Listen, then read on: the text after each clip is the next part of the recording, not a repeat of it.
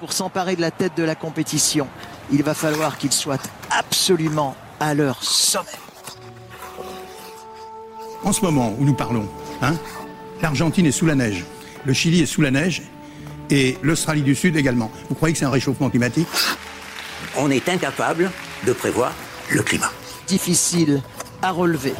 Personne ne connaît les causes du changement du climat mondial. Nous savons que notre Terre a connu des périodes de réchauffement et de refroidissement. Attention, Le climat a toujours changé, l'homme s'y est toujours adapté, il n'y a pas de raison qu'il en soit autrement demain. le podium est possible. Il est là Le réchauffement climatique. Moins 3 degrés ce matin dans les Yvelines. Aïe, aïe, aïe, elle tourne, elle tourne, les fake news. Des propos climato-sceptiques, on en a tous entendu autour de nous. Dès qu'ils vont dire que le réchauffement, c'est à cause du soleil ou de l'axe de la Terre. Dans le domaine du climat, les rapports du GIEC dont on parlait dans l'épisode précédent ont beau se succéder, faire consensus dans la communauté scientifique et politique, les contre-vérités circulent toujours. À bas bruit, à grand bruit, ça dépend un peu des moments, mais ça fait des décennies que ça dure, et c'est parfois difficile de s'y retrouver. Quand on n'a pas les bonnes infos, ça peut flanquer le doute. Je m'appelle Léa Santacross, je suis journaliste à Géo, le magazine, et dans cet épisode, je vous emmène en terre climato-sceptique. Simple, basique, les calottes sont cuites, c'est le podcast du magazine Géo avec Météo France. C'est le réchauffement climatique qui est à l'œuvre. Pour le GIEC, c'est désormais une certitude. On confond souvent météo et climat euh, aujourd'hui. L'accord de Paris pour le C'est euh, insuffisant et c'est pour ça qu'on est dans la rue. Plus de T égale mu 0 plus mu 1 IT. Les calottes sont cuites. Nier le réchauffement climatique en cours, c'est un sport pratiqué depuis une quarantaine d'années. Ça ne s'appelait pas encore fake news, le terme a été popularisé par l'ex-président américain Donald Trump. Mais c'était déjà ça. On dit infox en français. Si je regarde dans le dico, je trouve information mensongère délibérément biaisée ou tronquée, diffusée par un média ou un réseau social afin d'influencer l'opinion publique. Synonyme, fausse information. Des fake news, il y en a plein. Dire que l'homme n'est pas à l'origine du réchauffement climatique, c'est une infox. On l'a vu dans les épisodes 2 et 3. Les belles paroles, les engagements qu'on ne tient pas. Fake news La technologie va tout résoudre. You are fake news Tout est foutu. Fake, disgusting news Les chercheuses et les chercheurs de Météo France, au départ, ça les laissait un peu perplexes. Alors, je dois dire qu'au début, ça m'étonnait énormément. Lui, c'est David Salassimelia. Il est physicien au Centre national de recherche météorologique à Toulouse. Mais moi, je l'ai croisé entre deux tables rondes aux assises du journalisme 2021. C'était à Tours. C'est vrai qu'au départ, c'est assez perturbant. Euh, il y a quand même des connaissances qui sont extrêmement bien établies. Et c'est assez perturbant de voir que euh, finalement, euh, il peut y avoir des opinions totalement différentes qui s'expriment. Alors, on n'est plus sur le terrain scientifique, on est beaucoup sur le terrain de l'opinion, on le voit beaucoup euh, sur les réseaux sociaux. Mais que fait Météo France, agence climatique nationale? Bon, déjà, ils font un podcast, ça s'appelle Les calottes sont cuites, je sais pas si vous connaissez. Et leurs scientifiques se mobilisent. Effectivement, euh, certains chercheurs sont, très engagés, hein, notamment sur les réseaux sociaux, pour euh, essayer de répondre à, certaines fake news. Et sinon, euh, nous produisons aussi des, contenus hein, qui sont diffusés notamment en ligne. Nous participons à la recherche scientifique aussi pour développer des connaissances qui sont correctes sur le plan scientifique et utiles, notamment qui sont reprises dans les rapports du GIEC. Le GIEC, qui est arrivé dans le paysage en 1988, n'a pas étouffé dans l'œuf l'émergence de la mouvance climato-sceptique. Mais plus de 30 ans plus tard, comment ça se fait qu'on en soit encore à traquer les inexactitudes et les mensonges sur le climat?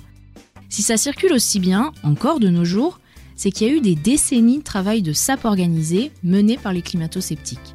Pour mieux comprendre toute la mécanique, on a changé de rédaction pour une matinée, on a quitté Géo et on s'est délocalisé dans les locaux du journal Le Monde à Paris. On a planté notre micro au service Planète Science du quotidien, l'un des plus gros, si ce n'est le plus gros département dédié aux questions scientifiques et environnementales dans un journal en Europe. Merci beaucoup. Léa Santacross de Géo. Géo. Géo. On a rencontré quelqu'un qui les connaît bien, les climato-sceptiques, et qui sait parfaitement décrypter leur logique de désinformation scientifique. C'est Stéphane Foucard. Enchanté. Enchanté. Stéphane Foucault.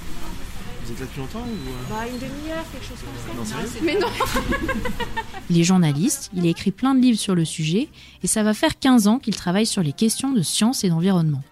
Et nous voilà installés salle Clarendon, Le saviez-vous Clarendon est une police d'écriture de typographie égyptienne à empattement, née en 1845. on s'en fiche, en salle Clarendon, donc entre les bureaux des services Planète et International. Le climato-scepticisme, c'est né quand? C'est né où?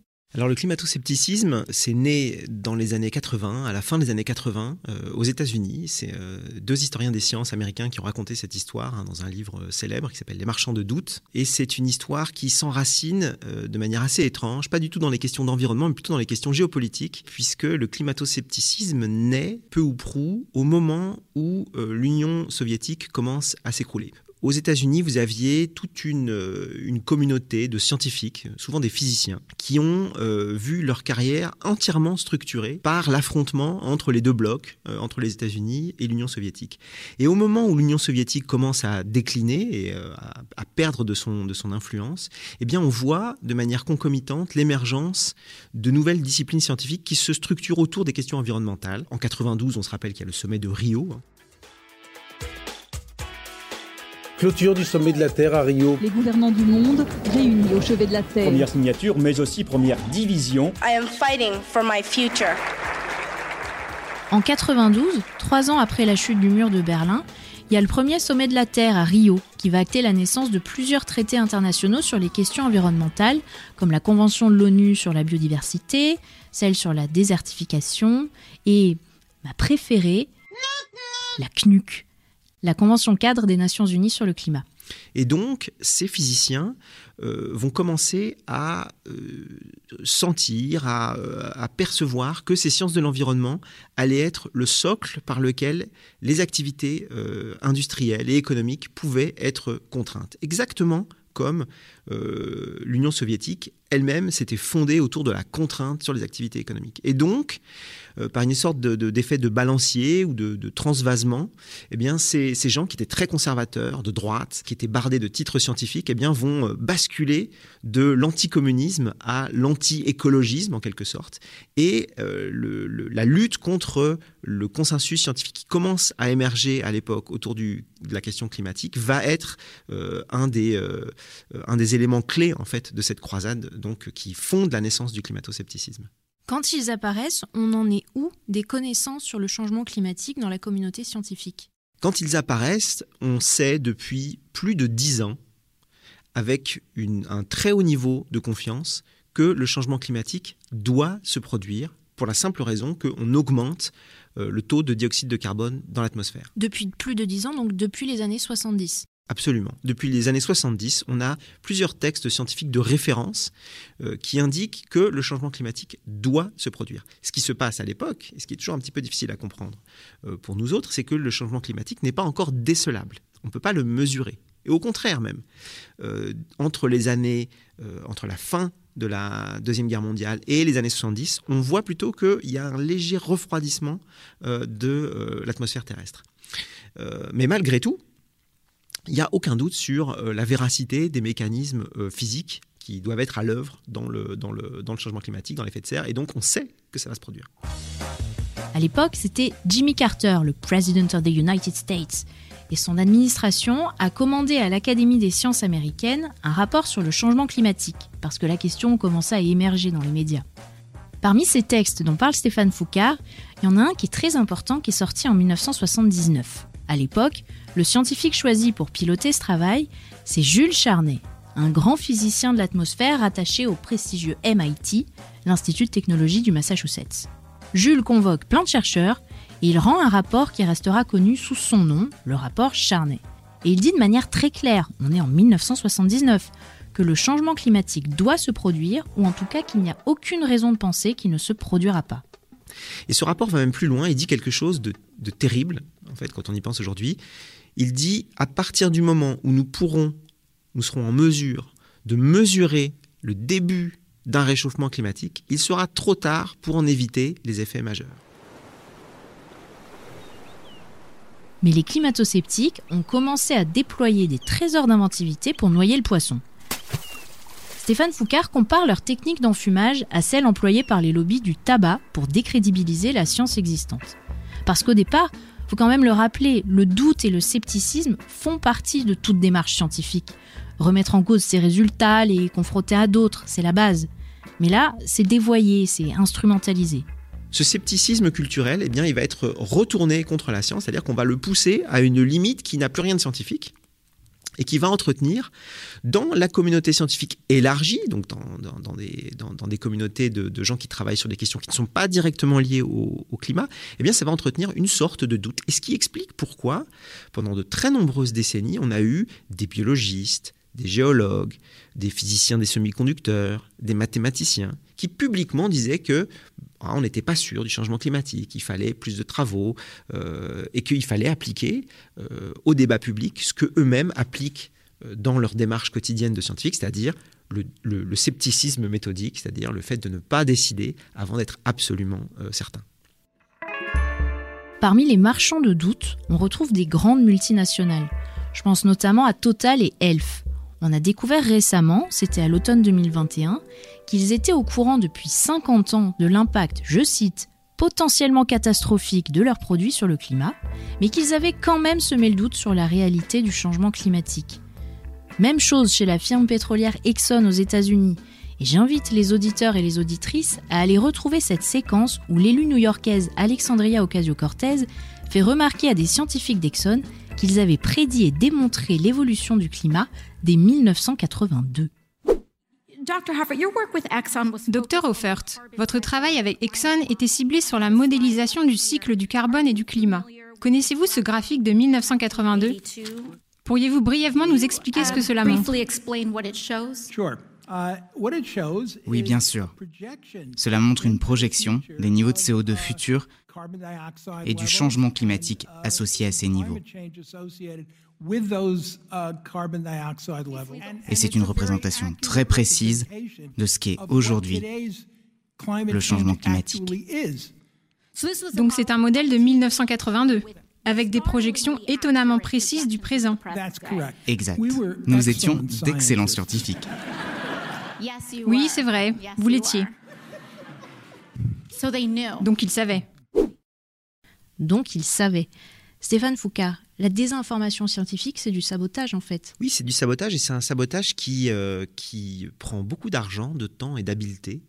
Euh, et c'est pas du complotisme de dire ça. Il y a eu beaucoup de travaux aux États-Unis qui ont montré que, par exemple, Exxon, mais aussi euh, d'autres grosses industries comme les industries Koch, qui sont des industries de la pétrochimie, euh, ont et, des fondations philanthropiques qui sont d'une manière ou d'une autre liées ou attachées à de grandes entreprises tout ce petit monde a investi énormément d'argent euh, dans une galaxie d'organisations, de think tanks, de cercles de réflexion, de syndicats professionnels, etc., pour euh, mettre, euh, mettre toutes ces organisations au service de la, de la promotion et de la propagation du climato-scepticisme.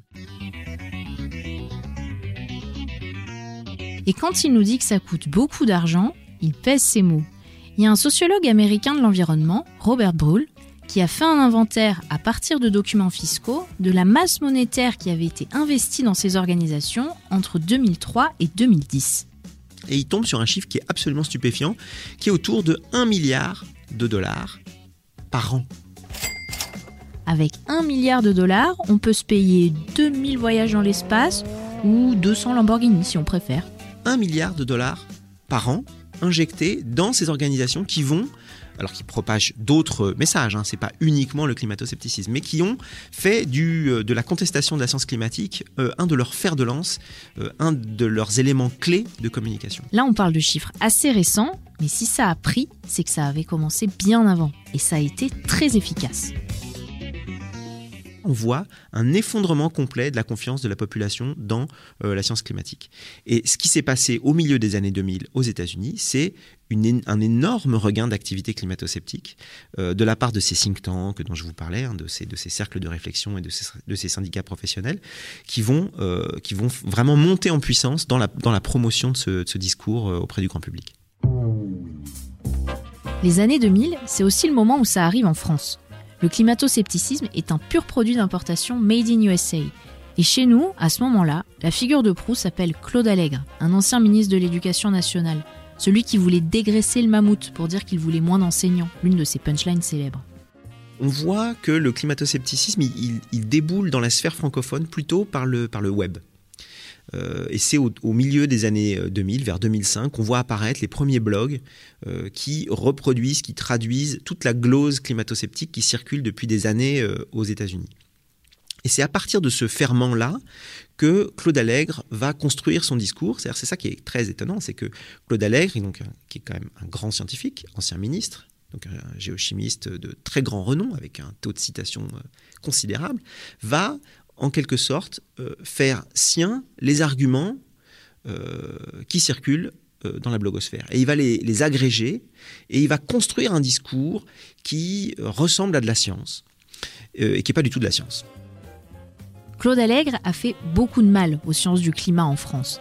Il s'est répandu dans les journaux et sur les plateaux télé, et pas uniquement sur les plateaux télé, mais aussi dans les institutions censées être les gardiennes du savoir. Je pense à l'Académie des sciences, qui va devenir en quelque sorte le bastion des climato-sceptiques français, bon, qui depuis a fait amende honorable. Je reprends. En France, tout est parti des blogs, puis les réseaux sociaux ont pris le relais pour diffuser des infox climato-sceptiques. Mais pourquoi c'est là que ça circule?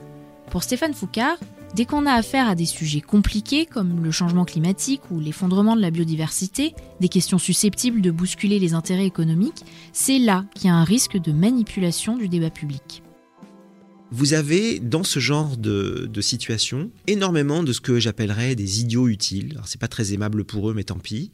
Euh, qui vont des gens qui ont un attachement à la science, qui ont un attachement à la démarche scientifique et qui vont être extrêmement perméables à tout un tas d'arguments qui euh, concourent à nuancer la menace, à relativiser les choses, euh, à dire c'est plus compliqué que ce que vous croyez. Euh, et de ce fait, il y a une forme de, coalition involontaire qui se forme très fréquemment sur les réseaux sociaux, mais aussi sur le net, et parfois au sein d'associations de promotion de la science, de gens qui ne sont pas payés, hein, qui ne sont pas fondamentalement malhonnêtes, mais qui vont partir du principe que les choses sont sous contrôle, le système technique nous protège plutôt qu'il ne nous menace, euh, et qui vont, de manière presque, euh, euh, automatique, hein, comme un réflexe, prendre la défense de l'activité industrielle, économique qui est attaquée. Quand vous avez comme ça les réseaux sociaux qui se retrouvent inondés, submergés de faits alternatifs, vous avez des scientifiques qui décident de croiser le fer. Je pense notamment à la paléoclimatologue Valérie Masson-Delmotte, celle qui a coprésidé la rédaction du premier volet du sixième rapport du GIEC. Ce qu'elle fait, elle, quand elle tombe sur des aberrations, c'est qu'elle déroule des pelotes de fil sur Twitter. Avec son compte, @valmasdel, en plusieurs tweets, elle démonte un à un les arguments qui ne tiennent pas debout. Et là, elle donne un exemple, c'était aux Assises du journalisme à Tours en octobre 2021. Et donc je pense que c'est euh, particulièrement important d'être vigilant sur euh, qui est une référence correcte aux éléments scientifiques. Et puis j'en profite pour glisser que j'ai entendu par exemple à plusieurs reprises récemment, alors quatre fois sur une seule semaine, euh, la France ne pèse que 1% des émissions de gaz à effet de serre, pourquoi faudrait-il agir? Et donc j'ai fait un fil Twitter hein, parce que c'est quand même assez gros. donc nos émissions juste sur notre territoire, c'est plus que ce qu'on attendrait de la démographie. On a des importations de pays avec un mix euh, énergétique très carboné qui s'ajoute à ça, euh, du fait de la désindustrialisation et puis du style de vie qu'on a. Donc on est euh, largement au-dessus de la moyenne planétaire. On est le huitième sur les émissions cumulées de CO2 historiques, hein, et c'est ça qui compte pour l'évolution de la température. Puis on a une capacité à agir. Voilà. Donc il y a quelques éléments, je les ai dit en une minute, qui peuvent être rappelés quand ce type d'affirmation est faite, parce qu'elle est factuellement pas correcte. Vous êtes applaudi, euh, Valérie. Ce jour-là, dans la salle, la démonstration mitraillette de Valérie Masson-Delmotte a fait mouche. Revenons à Stéphane Foucault. Il en était à me dire, je résume, qu'on était passé des physiciens anticommunistes aux États-Unis dans les années 80 à des idiots utiles sur les réseaux sociaux, en passant par la case financement par l'industrie pétrochimique. Très bien, mais je voulais être sûr de comprendre. Cette métamorphose dans la galaxie climato-sceptique, elle s'est opérée comment? Alors c'est très intéressant. Euh, c'est très intéressant parce que euh, le climato-scepticisme, euh, on se rend compte, on regarde la manière dont il a bougé depuis la fin des années 80, que c'est un discours qui est très protéiforme et qui a géométrie variable. En fait, il s'adapte en fait à ce qui se passe. Une adaptation en quatre paliers. Premier étage. Alors au départ, le climato-scepticisme consistait à dire mais non, vous voyez qu'il ne se passe rien. Le climat ne change pas la température ne monte pas. Pourquoi vous nous parlez de changement climatique ou de réchauffement alors que la température, elle reste stable? Deuxième étage. Et puis quand on a vu que la température montait, on dit oui mais le climat a toujours changé, c'est une variation, c'est une fluctuation. Ça arrive. Le climat, il a toujours changé. Bon. Et puis on voit que ça ne baisse pas. Troisième étage. Alors le climato-sceptique dit mais oui, mais ça augmente, c'est vrai. Mais c'est pas vraiment lié aux activités humaines. On n'a pas de preuves très solides de tout ça. Et le temps passant, euh, il devient absolument indéniable que non seulement les choses se réchauffent, qu'il n'y a aucune raison de penser que c'est pas à cause de nous, euh, et que ce n'est pas un cycle naturel, et que c'est très dangereux. Ah, on y est. Quatrième étage de la fusée climato-sceptique, on va s'adapter. Ça, c'est ce qu'on voit depuis quelques années. C'est-à-dire que la dernière étape du climato-scepticisme, hein, jusque dans les années 2010-2015, c'était de dire Ok, ça se réchauffe, d'accord, c'est les activités humaines, mais ça va bien se passer. On va s'adapter. Tout ira bien, on va trouver des moyens de régler ça. Et là, on voit depuis assez peu de temps, finalement, qu'en fait, non, il y a des choses qu'on n'arrive pas à gérer. Euh, quand on a des inondations catastrophiques comme celles qu'on a vues cet été en Allemagne ou en Belgique, on voit qu'on n'a pas de moyens de gérer ça. Quand on a des incendies gigantesques comme en Sibérie ou en Australie, en Australie qui a perdu 20% de sa forêt en une seule saison d'incendie. On voit qu'on ne peut pas gérer ces problèmes. Et donc ce qui se passe, c'est que l'étape à laquelle on en est arrivé aujourd'hui, pour Stéphane Foucault, c'est une forme de transhumanisme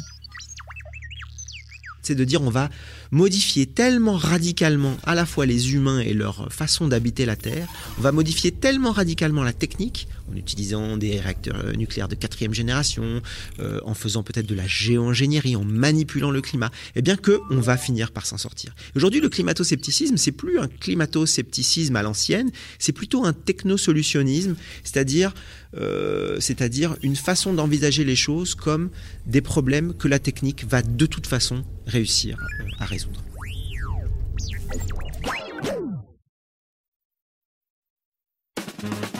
Mais moi j'ai posé la question à Météo France et le problème c'est que ces techniques, elles ne sont pas encore là ou pas encore au point, sans compter que les nouvelles technologies reposent souvent sur l'extraction de matières premières.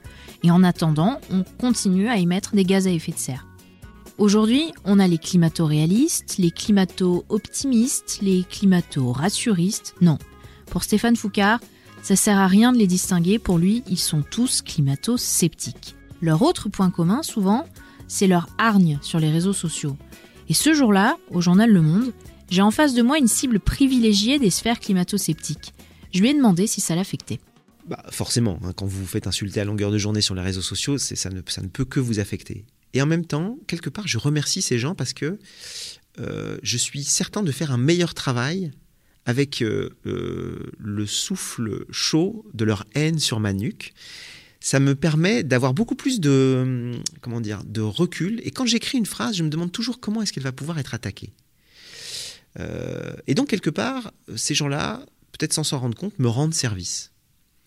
Euh, et surtout, il m'offre une, matière première très fertile pour écrire des livres, et ça, c'est très bien. Des livres et des articles, il en écrit plein. Mais malgré tout ça, la fausse information la plus coriace, celle qui revient le plus souvent, elle est toute simple. L'argument le, plus, euh, le plus redoutable, c'est l'idée de dire que le climat a toujours changé. Parce que c'est vrai.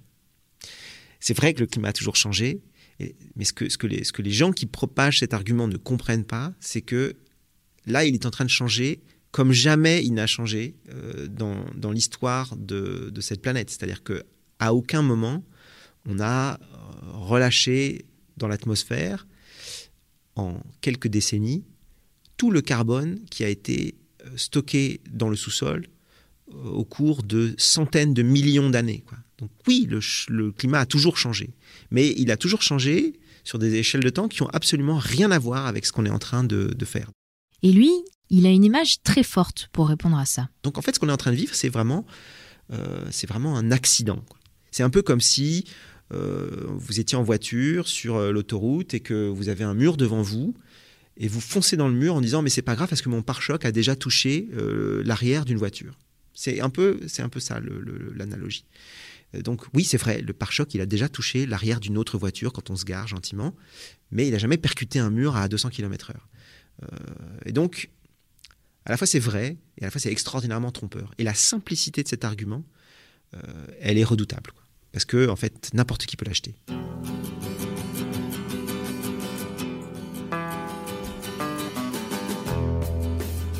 Là, on a tout l'air de foncer droit dans le mur, mais on freine pas ou mollement, c'est un peu vertigineux. Mais pourquoi? Pourquoi il se passe rien ou pas rien, mais disons pas grand-chose on a bien vu que l'info avait été manipulée, sabotée, dévoyée, mais il y a autre chose. Au-delà des lobbies et des intérêts privés, il y a aussi des blocages individuels, chez vous, chez moi. Un peu comme quand on sait qu'on doit s'arrêter de fumer et qu'on le fait pas. L'inaction face à l'urgence climatique, ça peut par certains aspects s'apparenter à ça. Dans le prochain épisode, on vous emmène en psychiatrie. On a toujours tendance à se dire que ça nous arrivera pas à nous. La même chose en santé, vous savez, on, a beau savoir que c'est pas bien de fumer, c'est pas bien de boire, etc. Mais on, pense y échapper. Donc ça, c'est un biais d'optimisme d'une certaine manière. On a rencontré un médecin qui s'est penché sur les émotions du dérèglement climatique et sur les freins psychologiques qui nous empêchent de passer à l'action.